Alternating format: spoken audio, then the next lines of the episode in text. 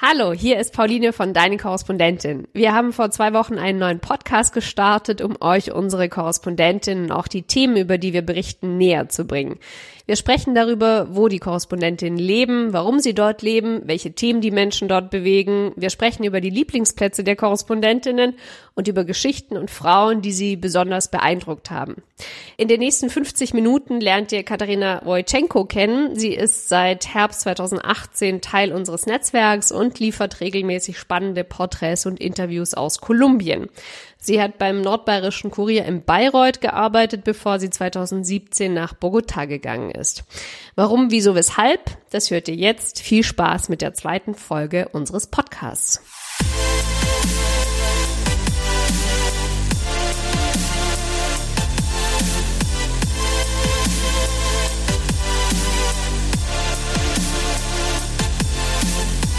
Hallo Katharina, vielleicht steigen wir direkt mit dem ein, was ich persönlich am spannendsten finde. Du kommst ja ursprünglich aus Bayern, genauer gesagt aus Niederbayern. Wie ich schon erwähnt habe, du hast ähm, in Bayreuth auch als Journalistin gearbeitet. Warum hat es dich ausgerechnet nach Kolumbien verschlagen? Das ging bei mir los mit einer Recherchereise mit der Deutschen Gesellschaft für die Vereinten Nationen. Da war ich noch bei der Lokalzeitung und ähm, habe recherchiert zum Thema nachhaltige Stadtentwicklung. Und da waren wir auf dem Weg zum Weltsiedlungsgipfel in Quito und dann und auf dem Weg dorthin waren wir zwei oder drei Tage in Medellin und haben uns da Infrastrukturprojekte angeschaut. Und ähm, in dem Zusammenhang habe ich das erste Mal äh, Kolumbien betreten und mich danach sehr viel mit der Geschichte, mit den Leuten dort auseinandergesetzt und war dann nochmal für eine längere Reise dort. Und das hat mich alles so unglaublich fasziniert ähm, dass ich mir dachte, ich will einfach mehr Zeit in dem Land verbringen. Ich möchte mehr Geschichten darüber machen und äh, deswegen dachte ich mir, ich versuche es jetzt einfach mal. Aber es ist ja ein großer Schritt zu sagen, ich, ich, ich ziehe da jetzt hin. Ne? Also ich äh, breche quasi alle Zelte ab in Deutschland und gehe da jetzt komplett hin, um da zu leben und da zu berichten. War das für dich auch ein großer Schritt oder war das gar nicht so einschneidend? Ja und nein. Also bei mir war es so, dass ich äh, sowieso mir eine andere Arbeit hätte suchen müssen in Deutschland. Und ich war die Vorjahre immer so alle zwei, drei Jahre umgezogen, um bei einer neuen äh, Regionalzeitung zu arbeiten. Ich dachte mir einfach, ich versuch's. Ich war damals so 34, hatte Geld gespart und, und hab's tatsächlich mal einfach probiert.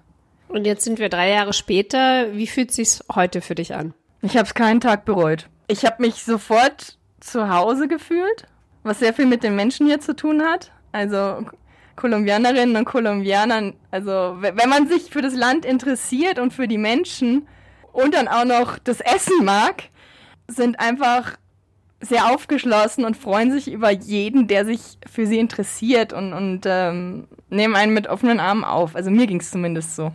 Und ähm, also die Faszination ist ungebrochen. Also es gibt hier so viele Geschichten zu erzählen und, und weit über das hinaus, was man halt sonst so in Deutschland mitkriegt. Also nicht nur Krieg, Verbrechen, sondern halt auch das ganz normale Leben. Und das ist für mich wunderschön hier. Äh, trotz all der Gewalt, die es natürlich auch im Land gibt. Und für uns recherchierst du ja vor allem Geschichten über starke Frauen. Welche Begegnung hat dich zum Beispiel in den letzten zwölf Monaten besonders beeindruckt? Also ich hatte gestern gerade per Skype ein Interview. Das hat mich schon sehr berührt. Ich recherchiere gerade zur ähm, Gewalt und Bedrohungen gegenüber Menschen, die in der Bildung arbeiten. Und ich versuche gerade Kontakt aufzubauen zu einer Dozentin von der Uni Antioquia. Die wurde in ihrem Haus angegriffen und liegt jetzt nach der dritten Operation äh, im Krankenhaus. Da kam, kam ein Auftragsmörder ähm, anscheinend in ihr Schlafzimmer und hat sie mit einem Messer in die Lunge getroffen. Und sie war vorher sehr engagiert in einer ähm, Dozentenvereinigung an der Uni, die sich dafür einsetzte, dass die öffentliche Bildung gestärkt wird und auch sehr feministisch unterwegs und in ganz Lateinamerika sehr berühmt für das, was sie gemacht hat. Und ich habe mit einer sehr guten Freundin und mit, mit Mitstreiterin in dieser äh, Lehrervereinigung gesprochen gestern per Skype. Und ähm, ja, also diese Frau sagt, ich will nicht, dass wir, dass, dass sie muss jetzt sprechen für ihre Freundin, die gerade einfach keinen Besuch mehr empfangen kann und auch schon entschlossen hat, dass sie das Land verlassen wird, wenn Corona es dann endlich zulässt. Und ähm, ihre Freundin sagt halt gerade, also einerseits will, sagt sie, ich will weiter mich für das einsetzen, von dem ich überzeugt bin. Und gleichzeitig sagt sie so, ich habe schon einen Antrag gestellt für ein dreimonatiges Auslandssemester in Europa. Ich hoffe, ich komme auch bald raus. Und unsere Uni sagen sie auch, Leute, wenn ihr irgendwie Ausland, auswärtige Forschungsaufträge habt oder so, oder Stipendien oder sowas, oder macht, macht das jetzt, um euch zu schützen. Und ähm, ja, also jetzt bringt Corona, das Coronavirus das Ganze ein bisschen durcheinander.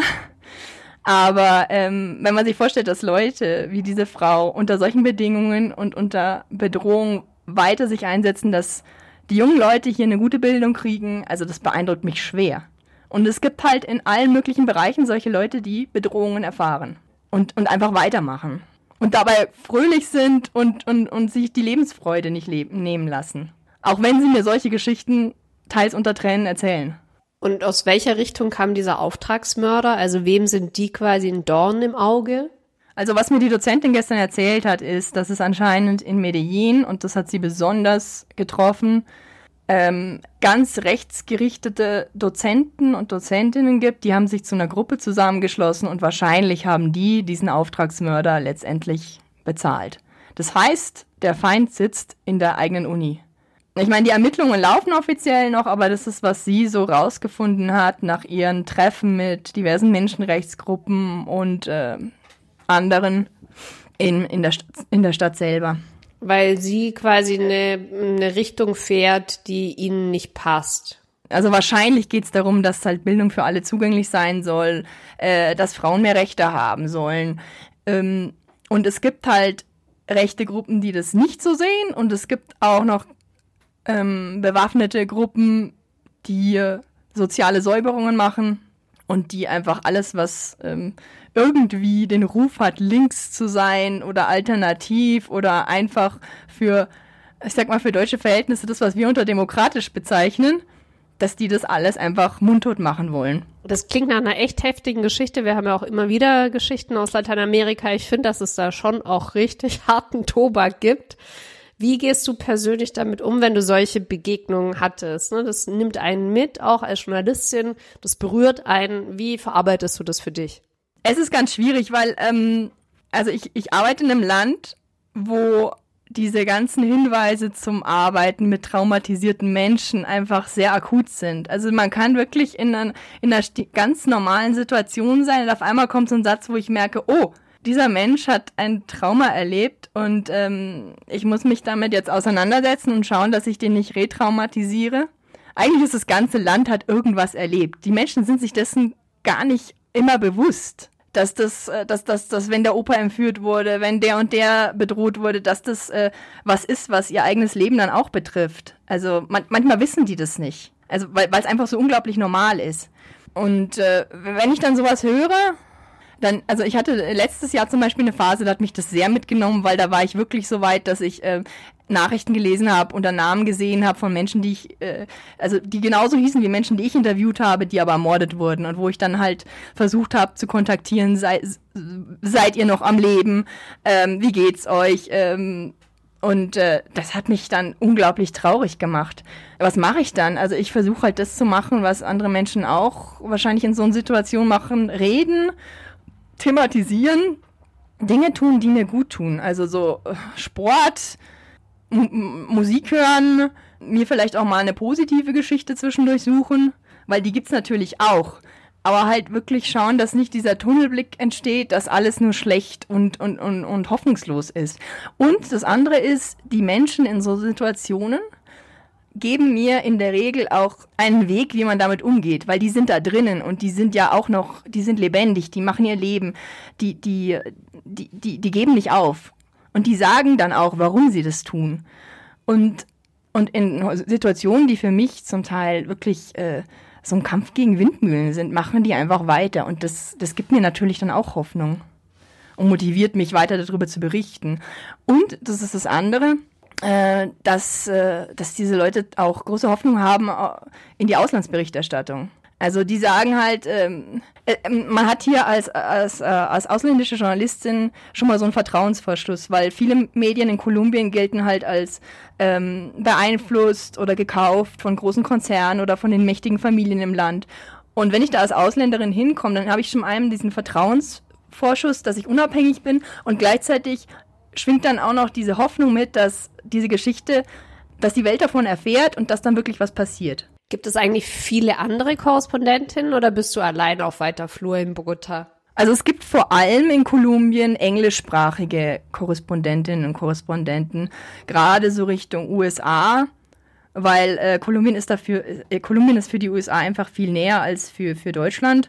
Ähm, es gab äh, über Jahre lang und immer noch äh, Programme, um zum Beispiel äh, den, den Coca-Anbau hier einzudämmen im Land.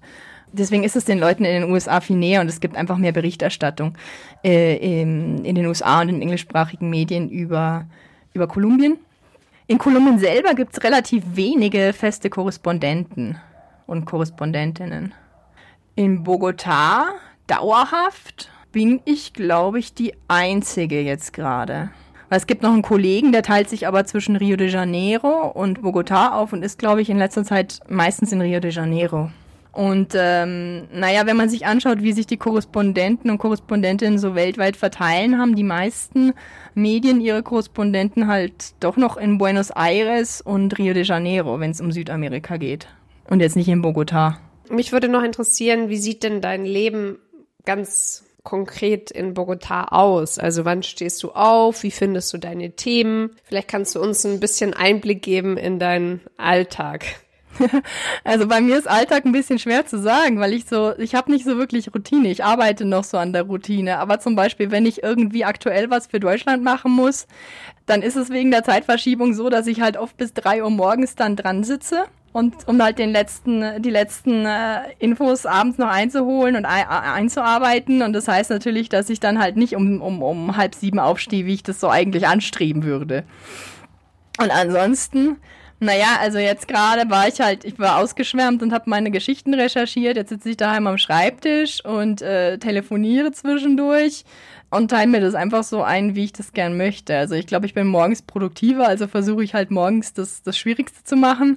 Und manchmal kriege ich halt noch nachts so eine Phase. Also ich bin immer noch dabei, so meinen Rhythmus zu finden. Und ansonsten, ich habe eigentlich nur einen Fixpunkt, wenn ich in Bogota bin, und das ist am Sonntag raus zum Sport. Am Sonntag gibt's hier so eine Einrichtung, das heißt ähm, äh, Cicloruta, das heißt, äh, die großen Straßen, die werden gesperrt, damit man Fahrrad fahren kann. Und äh, da gibt's, ich weiß, ich glaube über 100 Kilometer, die da, wo man da Fahrrad fahren kann oder joggen und so. Und bei mir in der Nähe ist so ein kleiner Grünstreifen, äh, so ein parkartiger, der heißt Parway, also schreibt man Parkway. äh, und da sind halt dann am Sonntag, äh, ist das abgesperrt, dann gibt's so, so ganz viele äh, Angebote für Kinder und Familien und dann wird gejoggt und ge Fahrrad gefahren und da bin ich halt dann und mache halt meinen Sport und gehe danach ins Café und das ist so das, das Fixe und der Rest, der richtet sich halt danach, was, was die Aufträge sind, ob ich gerade unterwegs bin zum, zum Recherchieren oder, oder so, aber so einen festen, äh, ich sag mal von, von, von neun bis fünf hier an meinem Schreibtisch, das habe ich nicht, gar nicht. Und wie schwierig ist es eigentlich oder auch einfach, äh, Geschichten aus Kolumbien an deutsche Medien zu verkaufen? Also ich würde sagen, dass es durchaus Nachfrage gibt. Für mich war das am Anfang schwierig, weil ich einfach auch noch nie frei gearbeitet hatte und halt aus, aus dem Regionaljournalismus komme. Das heißt, ich hatte halt überhaupt keine Kontakte zu den Medien, die normalerweise sowas einkaufen, weil Regionalmedien nehmen meistens die Agentur, weil das am billigsten ist. Das heißt, ich musste mir das halt erarbeiten und habe im ersten Jahr halt ganz viele Leute angeschrieben, auch mit einem Fotografen zusammen hier gearbeitet, der halt Kontakt in die Bildredaktion von größeren Magazinen hatte. Und dann ist es halt so nach und nach entstanden. Aber grundsätzlich ähm, finde ich, dass es schon eine Nachfrage gibt und gerade weil immer mehr Magazine entstehen, die so ganz ein ganz spezifisches Publikum habe. Das heißt, ich muss halt gucken, dass ich genau, äh, dass es wirklich maßgeschneidert für dieses Publikum ist. Und wenn ich das dann schaffe, dann, dann ist es tatsächlich, ähm, dann, dann geht es. Also ich habe ich hab Anfragen gekriegt von, von zum Beispiel von einem Technologiemagazin, die halt dann sagen so, ähm, wir haben halt wirklich überhaupt keine Ahnung, was, was hier in Kolumbien an Industrie 4.0 gerade los ist und äh, das, das kriegt man auch nur mit, wenn man länger im Land ist. Also das kann man nicht aus der Ferne recherchieren. Und wenn sich dann so jemand an mich wendet zum Beispiel, das, das, das ist super. Ja, also es wird mit jedem, mit jedem, mit jedem Monat wird es einfacher. Und kannst du sagen, wie viel Geld man ungefähr zum Leben braucht in Bogotá? Ah, das hängt ganz davon ab, wo man lebt und wie man lebt. Und äh, also, also Kolumbien ist ein Land von wahnsinniger großer sozialer Ungleichheit. Und es gibt ein Schichtsystem, das also sind Estratos. Und je nachdem, in welcher Gegend man wohnt und in welcher Estrato man ist, kostet alles auch gleich mehr. Also da sind die Geschäfte drumherum teuer, da ist das Wasser teurer, der Strom teurer, alles ist teurer. Bogota an sich wird immer teurer. Aber was mir gerade sehr zugute kommt, ist der unglaublich schwache Pesos. Also als ich das erste Mal in Kolumbien war, war ein Euro 3400 Pesos wert und jetzt ist er über 4000. Also das heißt, ich kann mein Geld für mich arbeiten lassen. Ja, also ich würde sagen, wenn man auf dem Land lebt zum Beispiel, dann, dann, dann ist es sehr, sehr günstig. Vielleicht ein Drittel von dem, was, was es in Deutschland kostet. Aber ich meine, ich habe ja nicht ein normales, ich habe ja nicht ein normales äh, Angestelltenleben hier. Also ich brauche mehr Geld als andere Leute, weil ich halt, äh, ich muss Reisen bezahlen, ich muss das meistens vorschießen. Ähm, ich habe meine laufenden Kosten hier in Bogota, während ich woanders unterwegs bin und dann halt äh, irgendwie in, in, in, in Airbnb oder in ein Hotel oder sowas muss. Und deswegen äh, glaube ich, kann man das nicht, es ist, ist sehr, sehr schwer zu sagen. Stichwort andere Länder. Du hast ja auch geplant, wieder nach Bolivien zu reisen. Da warst du auch schon mal auf Recherche. Wie finanzierst du solche Recherchen als freie Journalistin? Also beteiligen sich Redaktionen an den Kosten oder wie machst du das? Also in dem Fall von Bolivien, da war ich äh, von November bis Dezember letzten Jahres zu der Zeit der, der großen Unruhen. Ähm, da hatte ich das Glück, dass der Recherchefonds von der Taz mich unterstützt hat. Also die haben einen Großteil der Reisekosten bezahlt. Das heißt, es ist ähm, ein Topf, in den Leserinnen und Leser, die möchten, dass es mehr Auslandsberichterstattung gibt, einzahlen und die entscheiden dann, wofür sie das ausgeben. Ähm, ansonsten wird es immer schwieriger, ähm, Medien zu finden, die Reisekosten zahlen. Also ich habe jetzt mal überschlagen, also diese, ich war einen Monat in Bolivien und das hat mich um die 1800 Euro gekostet. Und äh, das ist äh, fast so viel, wie ich an meiner Berichterstattung eingenommen habe, glaube ich. Also wenn da keiner ist, der die Reisekosten unterstützt und ich das komplett tragen muss, dann lohnt sich das überhaupt nicht. Ich hatte dich ja im Vorfeld gebeten, uns an deinen Lieblingsort in Bogotá mitzunehmen. Jetzt ist es wegen Corona so, dass du eher nicht so viel vor die Tür gehst, verständlicherweise. Deswegen würde ich dich bitten, dass du uns vielleicht einfach so einen Eindruck gibst, wo du dich am liebsten in der Stadt aufhältst. Also ich liebe die Orte, wo es grün ist, weil, ähm, also wie gesagt, dieser eine Parkstreifen bei mir in der Nähe, der ist, äh, der, der, das ist so meine kleine Oase, wenn ich mal ein bisschen Grün brauche. Äh, Gerade so am Wochenende, wenn dann die jungen Leute rauskommen und dann äh, Akrobatik machen in den Bäumen, den so an so Stoffbahnen und die Familien rauskommen und und es ist so eine ganz friedliche Stimmung und äh, in, in der letzten Zeit haben dann auch noch Leute aus dem Viertel hier angefangen, so Blumen und Büsche zu pflanzen. Also das ist so ein Ort, wo ich mir denke, ach, ist es so schön, ich kann so dieses es ist, es ist so eine riesige große Stadt, aber es gibt so Leute, die sich um ihr Viertel kümmern und versuchen, was gemeinschaftlich zu machen und äh, wo diese Anonymität so verloren geht und das ist richtig schön. Und ansonsten, ähm, der ganze Kon Kontrast, also ein Ort, wo ich, den ich gern mag, wo ich nicht so wahnsinnig oft da bin, aber wo es mich jedes Mal wieder überkommt, wie riesengroß Bogota ist, ist, ähm, wenn ich oben bin auf dem Colpatria-Turm. Also das ist so ein Bürogebäude, wo man ab und an mit dem Aufzug hochfahren kann. Und äh, meistens ist es dann nachts und dann sieht man dieses unendliche Häusermeer in der Hochebene von Bogota das, das, das, das, das beeindruckt mich einfach. Also diese Stadt ist so ein, ein, ein riesiger, also das ist ein, ein Dschungel. Es gibt hier so viel zu entdecken. Und dann gibt's noch einen anderen Ort, den ich immer, der ist eigentlich hässlich, aber den mag ich trotzdem total gern. Das ist die Carrera Septima.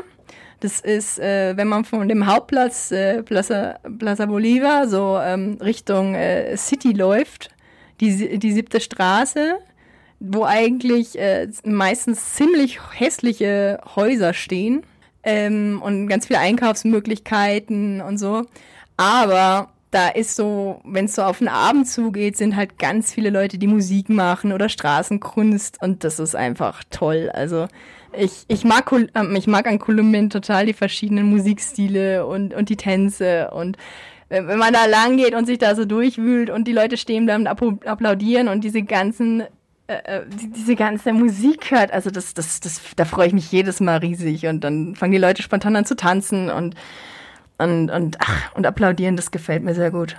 In deiner letzten Geschichte für deine Korrespondentin hast du über die Frauenliste Estamos Listas berichtet. Wie bist du denn auf das Thema aufmerksam geworden? Ich, hui, das weiß ich gar nicht mehr so genau. Ich glaube, ich habe das irgendwo hier gelesen. Und ähm, ja, ich glaube, ich habe das, ähm, ich habe das äh, in, ich habe das in der Zeitung gelesen. Und äh, dann habe ich mich schlau gemacht und festgestellt, dass es wirklich was Einzigartiges ist, was es vorher in Kolumbien noch nicht so gab. Also, dass es eine Frauenbewegung gibt, die keine Partei sein will und dann noch versucht, in der Stadt außen nichts in den Stadtrat zu kommen. Und mit ganz neuen Methoden. Also, wo man sie, wo, wo sie wirklich bewusst sagen, wir wollen uns von den etablierten Parteien, von der Korruption und von den Klüngeleien abgrenzen und was ganz Eigenes äh, aufstellen. Und das hat mich sehr fasziniert. Gibt es etwas, was dich überrascht hat, als du dich mit den Frauen unterhalten hast? Äh, ja. Zum einen, also äh, ich, war irgendwie, ich war, ich habe die, ich habe die getroffen in der, in der, ich glaube, das war eine Woche vor der Wahl und da war so die heiße Phase und äh, also eine Bege und die hatten immer so ein, ähm, sie haben da so ein Haus gemietet im, im Zentrum von Medellin, wo halt immer wieder Leute reinkommen konnten und, und es gab so Erzählcafés, wo sie halt dann Fragen stellen konnten, weil sie ja komplett neu sind und die Leute nicht genau wussten, was sich dahinter verbirgt. Und ähm, äh, ich war dann da, als eins der letzten Erzählcafés war und gleichzeitig so die äh, letzte Teamsitzung, um die ganze Bewegung auf den Wahlkampf, auf die heiße Phase einzuschwören. Ich hatte dann diese kuriose Situation, dass ausgerechnet die männlichen Kandidaten dieses Erzählcafé führten, weil die ganze Führungsriege, die natürlich weiblich ist, nebenan saß und halt die, die Wahlstrategie be besprochen hat das, das hat mich schon schwer beeindruckt, wie diese Männer, die halt auf dieser Liste stehen, weil es in Kolumbien eine, Frau, eine, eine Geschlechterquote gibt für beide Geschlechter, dann, dann einer Gruppe von Studi Studierenden erklärt hat, warum es denn so wichtig ist, Frauen zu wählen. Und äh, ja, also es ist, das, das, war, das war sehr beeindruckend weil sie halt dann auch die ganze Zeit erzählt haben von ihren, von den frauenfeindlichen Erfahrungen, die sie selber gemacht haben und warum es deswegen wichtig ist, dass sich das ändert und auch in den, in den Stadtrat mehr Frauen kommen, die, äh, die auf diese Probleme aufmerksam machen.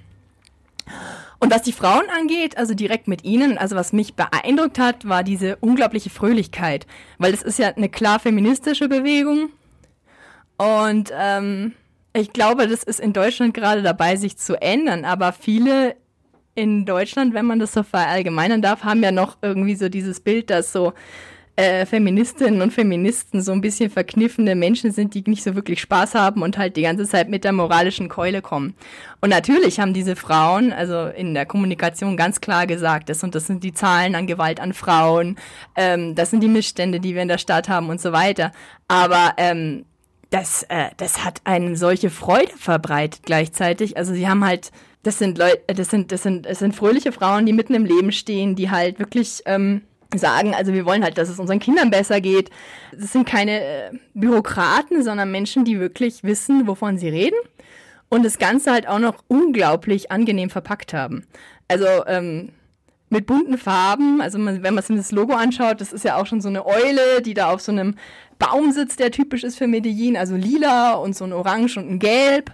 Ähm, die haben Kulturveranstaltungen gemacht, um ihren, um ihren Wahlkampf zu finanzieren, ähm, Diskussionsrunden und das war halt alles so, so, so, so einerseits so, so eine Art großes Bürgerfest auch. Und wo viele Leute dann das Gefühl bekommen haben, dass sie endlich mal gehört werden, äh, dass sie mitreden dürfen und dass nicht irgendwie jemand oben in einer Partei entscheidet, das ist unser Programm, sondern halt wirklich endlich mal die, die, die Basis mitreden darf. Welche Rolle spielen denn Frauen generell in der Politik in Kolumbien bislang? Naja, also Frauen sind in Kolumbien immer noch unterrepräsentiert in der Politik. Und ähm, trotz solcher Bewegungen wie Estamos Listas zum Beispiel, war halt gerade bei der letzten Regionalwahl, war danach die große Ernüchterung, dass wir jetzt in Bogotá zum Beispiel die erste Frau und erste homosexuelle Bürgermeisterin haben aber letztendlich die Zahl der Frauen in den Rathäusern und überhaupt gesunken ist. Und auch in Medellin, wo es diese Bewegung wirklich aus Nichts geschafft hat, einen Stadtratssitz von 21 zu erobern, ist die Zahl der Frauen im Stadtrat unterm Strich gleich geblieben. Und äh, das ist natürlich äh, für solche Bewegungen sehr erschütternd.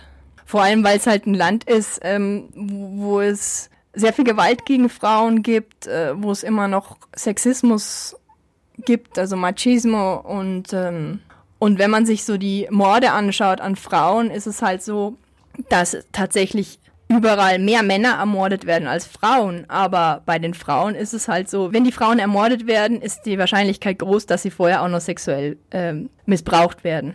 Also ich glaube, dass es Frauen in der Politik in Kolumbien immer noch schwer haben. Zum Beispiel ist mir das auch aufgefallen, als äh, Claudia Lopez jetzt Bürgermeisterin geworden ist. Ähm, in der Berichterstattung in Kolumbien. Im Ausland war das komplett anders. Da ging es vor allem darum, es wird eine Lesbe zum ersten Mal Bürgermeisterin in Bogota. Hier im Land war es eigentlich die große Sache, eine Frau. Eine Frau ist, ist, ist, ist an der Spitze der wichtigsten Stadt in Kolumbien. Das war eigentlich noch viel, viel präsenter in den Medien als, als die Tatsache, dass sie homosexuell ist. Und was das für die Gesellschaft bedeutet, dass es, dass, dass, dass das halt, wenn, wenn, wenn die Gesellschaft gleichberechtigter wird, dass davon alle profitieren und so weiter und so fort.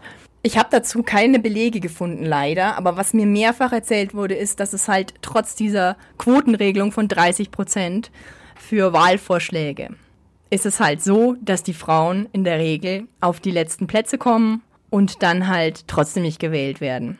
Oder dass halt von den Frauen, die schon in der Politik sind, einige halt eher so dieses ähm, so, so eine Feigenblattfunktion haben. Also es ist gut, dass man sagen kann, wir haben ja eine Frau, aber dass diese Frauen, die gerade von etablierten Parteien aufgestellt sind, eben keine ähm, fortschrittliche Meinung vertreten, sondern sich an den Duktus der, der Partei halten und halt das aus einem weiblichen Mund verkünden. Glaubst du denn, dass die Frauenliste, also diese Estamos Listas, etwas nachhaltig verändern kann und auch in anderen Stadtparlamenten oder vielleicht sogar perspektivisch im nationalen Parlament in Bogota? Ich glaube, ähm, also dass es sie gibt, hat sicher was verändert. Und auch dieser ganze Prozess, wie sie sich gebildet haben, diese ganzen Diskussionen. Ähm, ich meine, das, das waren ja letztendlich sind, sind 2000 Frauen, die diese Bewegung unterstützen und es sind deutlich mehr Frauen dahinter und auch Männer. Also die haben über Monate sich immer wieder in, in Kreisen getroffen, diskutiert und dann sind, aus, sind ausgeschwärmt mit dem Auftrag, neue Kreise zu bilden und weiter über diese Themen zu sprechen. Also ich glaube, das hat die Stadt Medellin auf jeden Fall verändert und das hat man dann auch gemerkt im Wahlkampf, weil zum Beispiel eine der Parteien hat sich dann die Farben geklaut von dieser Bewegung. Anscheinend auch um auf diesen Zug aufzuspringen. Aber ich glaube, es ist schwierig, das ähm, auf andere Städte zu über, übertragen, also dieses Modell, weil, weil es einfach auch sehr auf Medellin zugeschnitten ist. Also die haben einen Spruch, der heißt, äh, wir wollen auf unser Medellin aufpassen, weil sie sagen, die anderen machen das halt nicht. Und äh, da wird auch sehr an, also ich, ich, in Medellin, äh, Medellin ist die Hauptstadt von Antioquia und Antioquia, da, da heißen die Leute Paisas und die haben halt in der ganzen, im ganzen Land so den Ruf, besonders äh, lokalpatriotisch zu sein, besonders strebsam und ähm, ich denke, dass diese Bewegung halt auch sehr an dieses äh, lokalpatriotische appelliert hat. Also la, passt auf unser Medellin auf. Es ist was Wunderschönes. Wir wollen jetzt nicht, dass das weiter äh, heruntergewirtschaftet wird und dass, dass, dass die Gewalt hier so weitergeht. Wir wollen es lebenswerter für uns machen. Und ich weiß nicht, ob sich das äh, so auf andere Städte übertragen lässt. Also Bogota zum Beispiel hat ähm, die Chance, aber auch das Problem, dass aus dem ganzen Land Menschen hierher kommen, also und halt auch aus dem Ausland. Also in Medellin ist, äh, gibt es deutlich weniger ähm, Mischung und Migration. Ich meine, es ist halt wie bei jeder Hauptstadt auf der Welt so. Und deswegen hat halt Bogota auch seit, seit einer Weile so eine Kampagne geschaltet, wo es darum geht, halt diesen Gemeinschaftssinn zu entwickeln, wo er steht, ich liebe dich, Bogota, und dann aus welcher, aus welchem Departamento die Leute kommen. Deswegen weiß ich nicht, ob das hier so funktioniert. Also die neue Bürgermeisterin versucht jetzt während der Coronavirus-Epidemie ähm, auf, an diesen Gemeinschaftssinn zu appellieren und auch zu sagen, wir passen aufeinander auf, ähm, wir machen Sachen, die das, der Rest des Landes noch nicht macht, weil, weil wir Bogota sind, weil wir tolle Bürger sind und Bürgerinnen sind und wir können es schaffen. Aber ähm, ob das dann so weit geht, dass man sagt, wir machen jetzt eine lokale Frauenbewegung hier, das weiß ich nicht. Ähm, weil es halt wirklich sehr auf Medien zugeschnitten ist. Wir haben ja auch eine Serie Gleichberechtigung in, die wir zusammen mit der Frankfurter Rundschau letztes Jahr gestartet haben und die wir 2020 weiterführen, weil wir viel positive Resonanz bekommen haben. Wie steht es denn um die Gleichberechtigung in Kolumbien? Also gibt es da Bereiche, in denen das Land schon besonders weit ist, was die Emanzipation betrifft? Und gibt es andere Bereiche, wo es noch definitiv Nachholbedarf gibt? Was würdest du sagen? Also was mir bei Kolumbien positiv auffällt, ist, dass bei fast allen Podiumsdiskussionen und bei allen öffentlichen Veranstaltungen ist mindestens eine Frau dabei. Und mir ist zum ersten Mal in Kolumbien passiert, dass ich ein Podium hatte, das rein weiblich war. Also es gibt ja in Deutschland so diese, ähm, diese diesen Hashtag wie, und wie viele Frauen. Wenn es wieder mal darum geht, dass man irgend so ein, so ein Foto hat, wo nur ähm, weiße ähm, ältere Männer in Anzügen stehen. Das ist mir in Kolumbien bei Veranstaltungen noch nie passiert, dass es wirklich nur Männer sind. Also das das ähm, ist was, äh, das, das, das sehr positiv ist. Was sonst die Gleichberechtigung an, angeht, äh, haben wir hier natürlich die gleichen Phänomene, die es in allen Ländern gibt. Frauen sind äh, schlechter bezahlt, ähm, es gibt ein, ein Pay Gap, ähm, Frauen kümmern sich mehr um Kinder daheim, ähm, machen mehr unbezahlte Arbeit. Das ist ähm, in Kolumbien wegen des oft noch sehr verbreiteten traditionellen Familienbilds noch äh, krasser. Ich weiß halt nicht, ob das Gleichberechtigung ist. Ich finde halt, hier gibt es Frauen in exponierten per Positionen, die als fachlich anerkannt gelten und wo man nicht die ganze Zeit sagt, oh, das ist eine Frau. Also ich habe ja zum Beispiel ähm, Brigitte Baptiste interviewt für deine Korrespondentin auch. Das ist nochmal ein Sonderfall, weil das ist eine Transfrau. Aber ähm, da ist es mir aufgefallen, also ich, mir fällt keine Transfrau ein in Deutschland, die in einer so wichtigen Position ist, wie sie damals als Leiterin des Humboldt-Instituts, also der wichtigsten Umweltschutzeinrichtung des Landes, die in Fernsehrunden auftaucht, die im Radiointerview auftaucht und, und wo halt nicht immer erst gesagt wird, oh, die Frau, sondern wo man wirklich fachlich redet über ihr, ihr Gebiet, über Biodiversität und so weiter. Und jetzt ist sie halt auch die erste Transfrau, die eine Uni leitet in Kolumbien. Und äh, so weit sind wir in Deutschland noch nicht.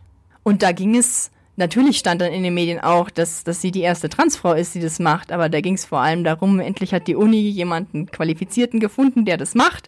Und was werden denn ihre Schwerpunkte sein, ähm, um ihr Wissen einzubringen? Und ähm, das, äh, das finde ich schon sehr fortschrittlich für ein Land, was halt im Ausland vor allem als katholisch, total traditionell und sexistisch gesehen wird. Also es gibt halt auch hier so, so, so einen unglaublichen ähm, Kontrast zwischen solchen Personen und, äh, und, und, und, ähm, und, und, und zum Beispiel auf dem Land den, der Situation der Frauen, die, die, die halt wirklich noch sehr in den traditionellen Rollen oft stecken. Du hast ja zuletzt ähm, eine größere Geschichte gehabt, die auch auf Spiegel Online erschienen ist, über ein äh, homosexuelles Paar beziehungsweise ein Trio, ähm, was quasi auch als Fotoreportage gelaufen ist. Gibt es eine Geschichte für dieses Jahr, die in der Pipeline ist, die irgendwie auch nochmal viel mehr Recherche bedarf, äh, wo du vielleicht irgendwie nochmal im Thema äh, stärker nachspüren wirst? Hast du da was in Planung, was du uns vielleicht verraten kannst? Das ist schwierig, weil meine ganzen Pläne jetzt gerade ein bisschen äh, wegen der Epidemie ähm, durcheinander geworfen sind. Also was ich gerne machen möchte, ist das Thema Glyphosat und, und Coca. Weil in Kolumbien gibt's halt seit Jahren sozusagen einen äh, Freiland-Langzeitversuch äh, zu den Folgen von Glyphosat auf die Bevölkerung, weil aus Flugzeugen äh, illegale Coca-Felder besprüht wurden und äh, man da sehr schön die ganzen Folgen auf äh, Flora und Fauna sehen kann. Das heißt, das war einer meiner Pläne und das andere ist, ähm, ich würde mich gerne näher mit den Nationalparks beschäftigen in Kolumbien, weil ähm, wir hatten ein, also es gab ja ein Friedensabkommen mit der FARC-Guerilla, mit der größten Guerilla des Landes.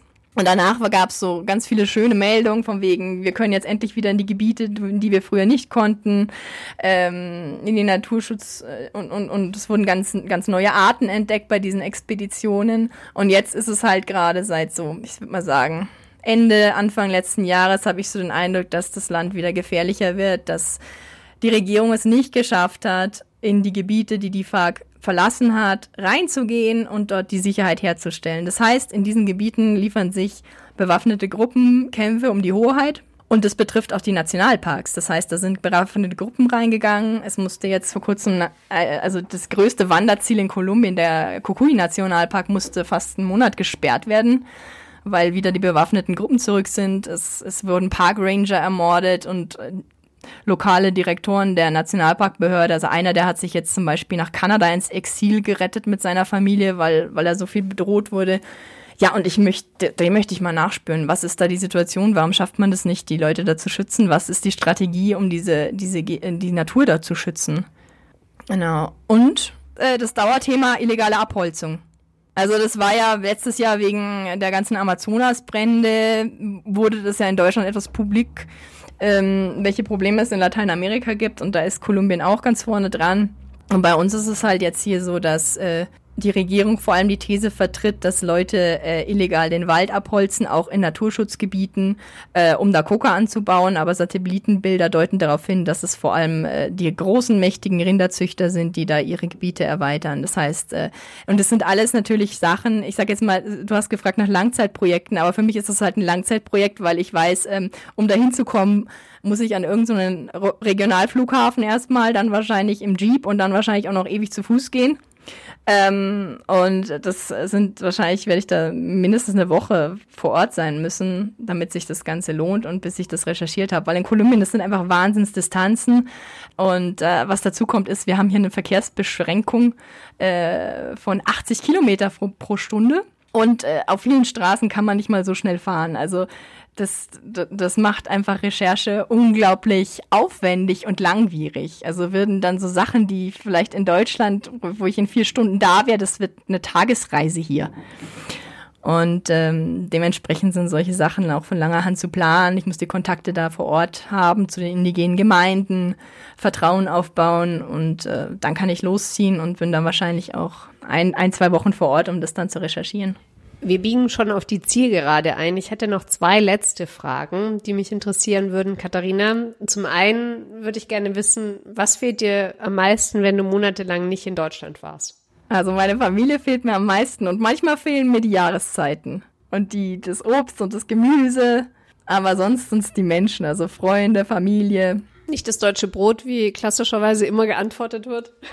Ach, das deutsche Brot. Ähm, also ich glaube, wenn man sich sehr anstrengend findet man das auch hier irgendwo.